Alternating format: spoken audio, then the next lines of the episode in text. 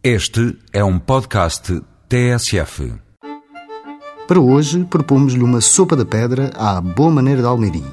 Dia 1 de abril é dia das mentiras e a lenda começa com um pequeno embuste. Era uma vez um padre que chegou à casa de um lavrador e pediu-lhe comida. Avarento, o homem negou-lhe o repasto, ao que o padre, ardiloso, retorquiu dizendo que iria fazer uma sopa da pedra. Pegou no calhau, lavou e pediu uma panela. A curiosidade foi maior do que a avareza e o lavrador lá foi acedendo aos pedidos do padre. Um bocadinho de banha, uma pedrita de sal, um naco de chouriço e um pedacinho de pão. Depois de saciado, levou a pedra consigo.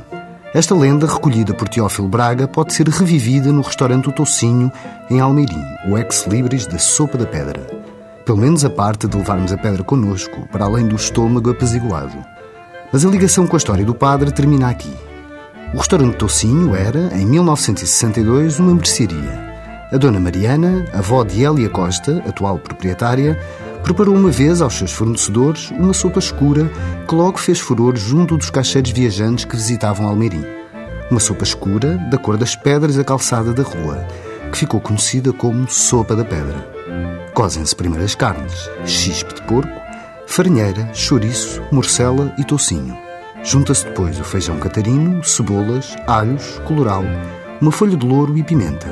Finalmente, uma batata e a tal pedra branca.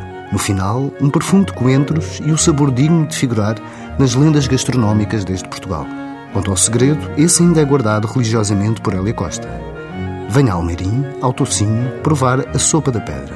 Bom apetite e até para a semana, com mais produtos e sabores tradicionais.